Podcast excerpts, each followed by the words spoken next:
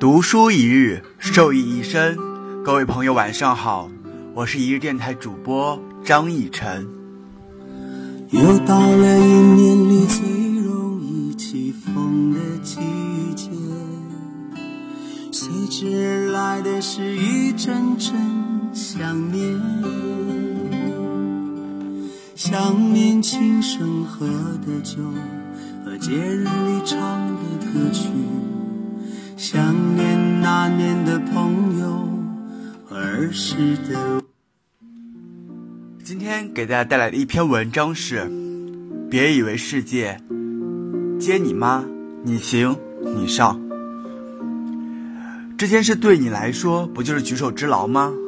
你看他都这么可怜了，你就帮帮他吧，反正你帮他又不会少块肉。他还小，让着点。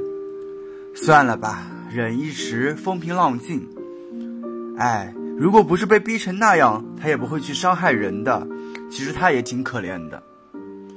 我这是为你着想，就算他做的不对，你也不能那么对他。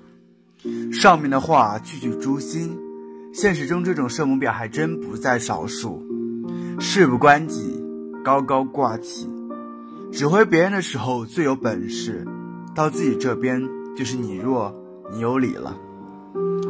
对待这种圣母婊，请保持“关你屁事儿，关我屁事”的强硬态度。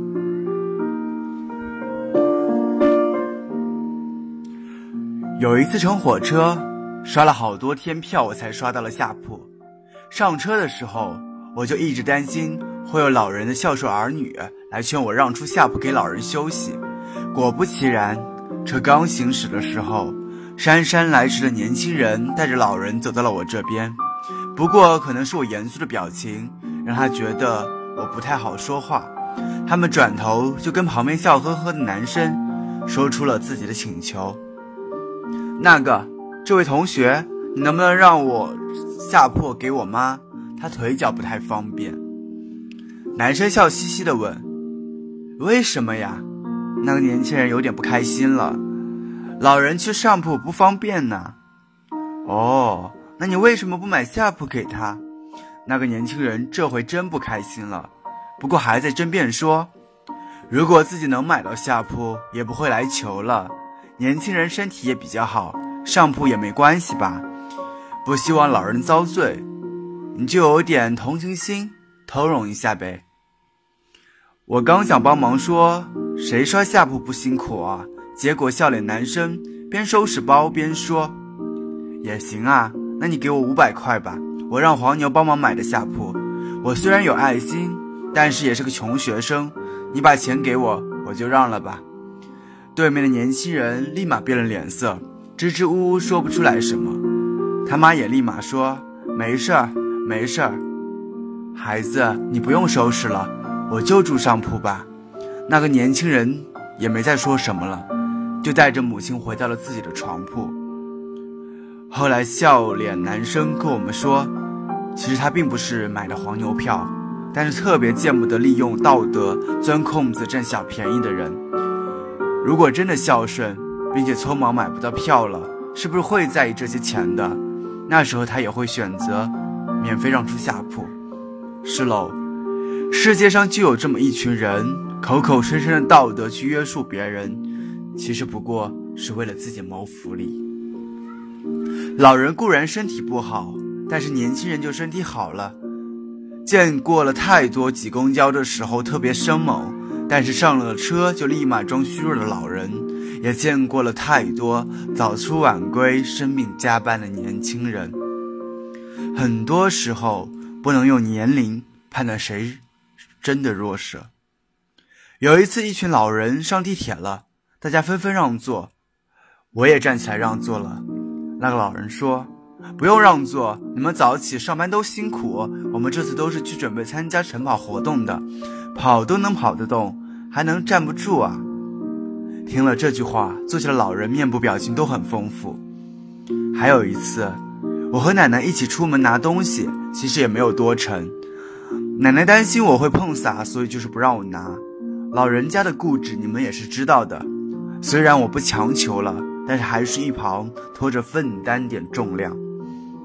结果路过楼下的时候，新来的邻居就说：“你们看这个孙女真不孝顺，让奶奶拿这么重的东西。”我奶奶立马就生气了：“我孙女还轮不到你去说，是我不让她帮我拿的。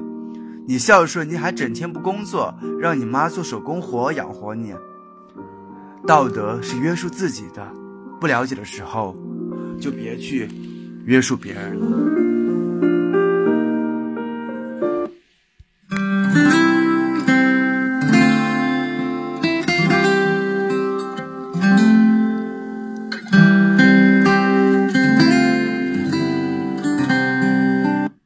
记得有一次坐高铁，一个小孩被妈妈抱着，脚总被乱踢，踢到我好几次，我就和颜瑞色的家长说管管孩子，别让他总乱踢。但是这个妈妈不去教育孩子，说不能踢，反而对我说：“小孩子踢一下又不疼，我孩子这个鞋没落地呢，你就不能忍一下？”我立马嫌弃的用纸巾擦了擦被踢的裤子，说：“不能忍。”他理亏，但是很生气的对孩子说：“那边的姐姐讨厌你，你别再把脚凑过去了。”小孩子老实了很多。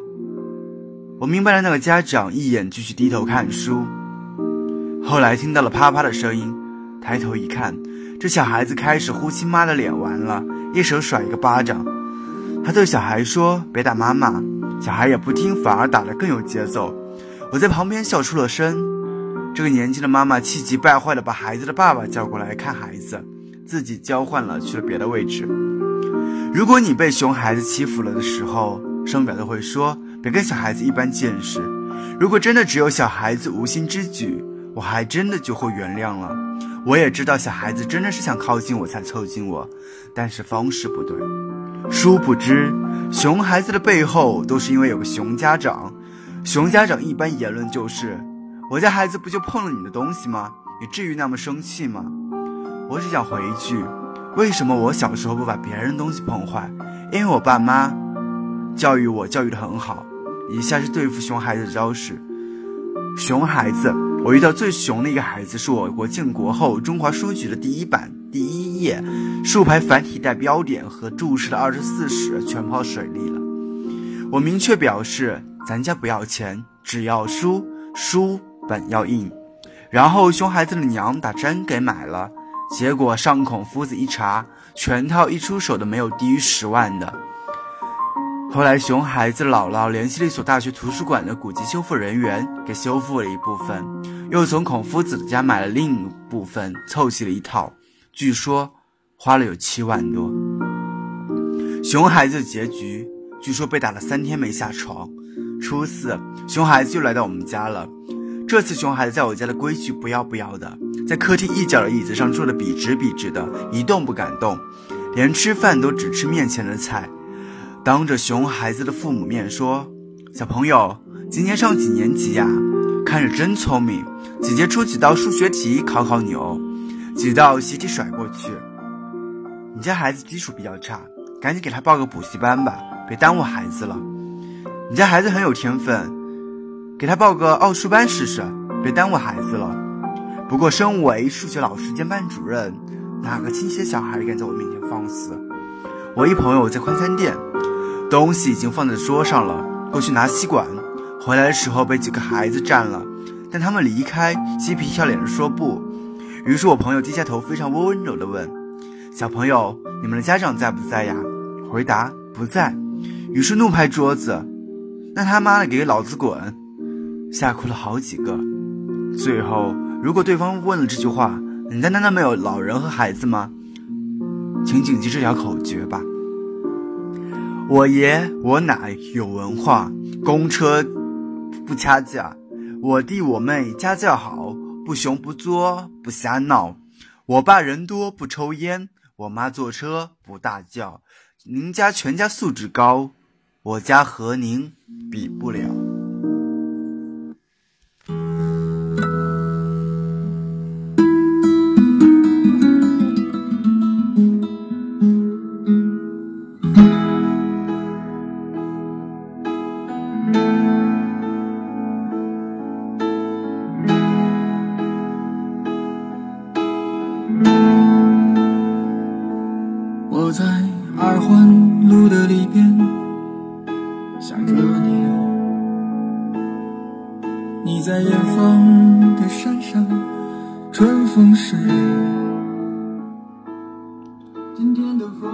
讨厌圣母婊挂在门口上的那句话：“感谢那些曾经伤害过你的人，是他们让你变得更加坚强。”根本不是伤害你的人让你变得坚强，正是因为你的坚强，才避免了更加的受伤。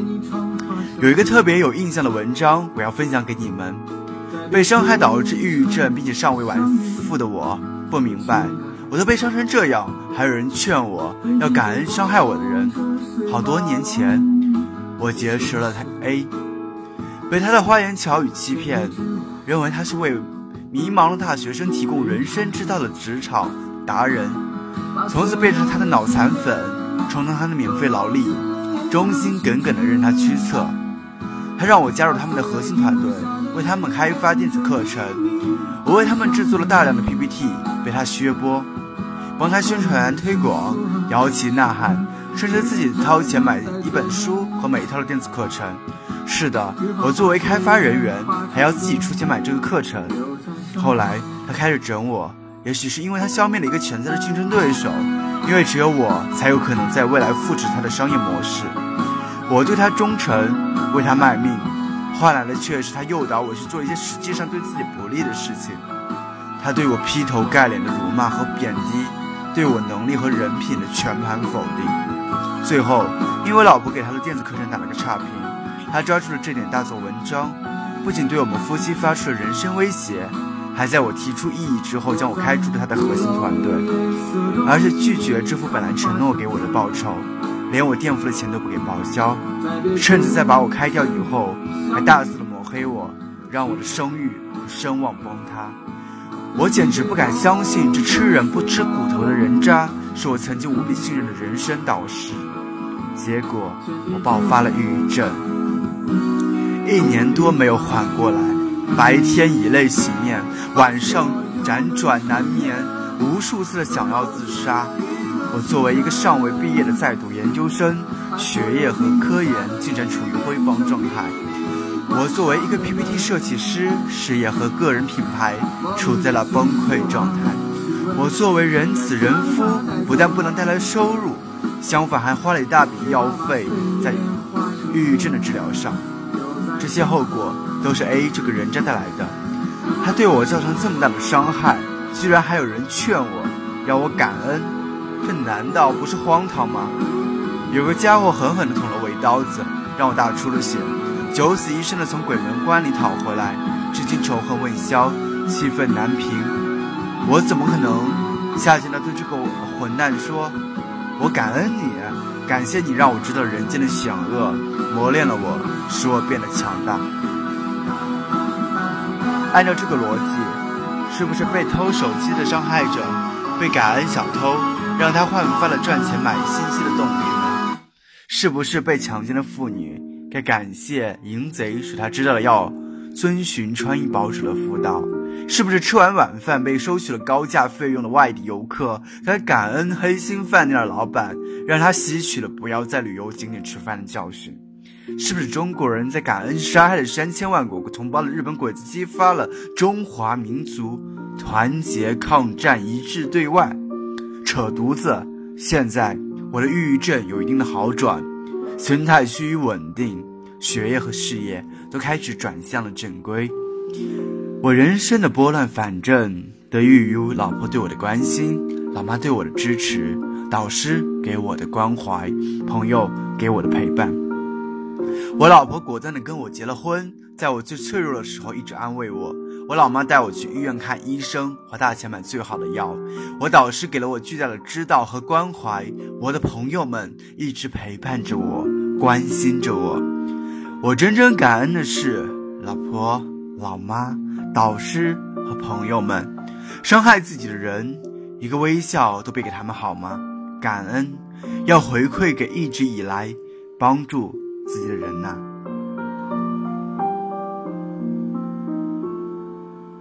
怎么可以吃兔兔？兔兔那么可爱，难道猪猪就不可爱了吗？你为什么要吃猪肉啊？哦，原来你不觉得猪猪不可爱，而是觉得猪兔是弱者，所以你同情心泛滥，你就可以要求别人做你认为对的事情。记得前两天一个藏獒伤人事件，吉林陈某在喂藏獒时，藏獒脱了铁，逃窜在大街上，见人就冲去，吓得村民纷纷躲避。但藏獒一直在学校门口转悠，怕伤害到学校两百多名小学生。陈某当即报警，眼见小学生就要放学，情形越来越不可控，在征得陈先的同意后，民警决定。将发狂的藏獒击毙，砰砰砰！三声枪响过后，藏獒应声倒在了血泊中。盛某纷纷回路：麻醉枪不能用吗？可以麻醉呀，动不动就杀狗，太残忍了，不是人。哦，都是警察的货，警察应该跟动物园要麻醉针，随身携带。人家主人都制服不了，同意击毙了，你还在那边说用麻醉针不行吗？你要是警察，你会选择用麻醉针？取麻醉的时候，孩子父亲被伤害了怎么办？反正，在他们眼里，狗发狂也全部都是狗主人的错。圣母婊喜欢在弱者的立场上说话，试图保护弱者群体的利益，认为无论基于什么样的缘由，无论是哪种人，他们的利益都不能受到损害。因此，在面对一个以牙还牙、加倍奉还的规则中，他们无法反驳规则，只能开始试图证明这世上没有什么是绝对的坏的，任何事情都有因有果，不能简单的归罪在一个人的身上。小偷偷东西因为贫穷可以原谅，因为家境的原因导致杀人犯都可以让人原谅，一切看起来都是因为被逼无奈的过错，都愿意原谅。你应该善良点，你应该理解他的无奈，你要大度，你要。可是当自己的利益被触犯的时候，他们往往是跳得最高的那一个，或者是他们的所谓的善良，所谓的圣母心，其实只是在愉悦他自己，感动的也只是他们自己，无形中却伤害了本不应该伤害的人。给了别人的虚假的希望，实际上却让他们面对真实时，受到了更大的伤害。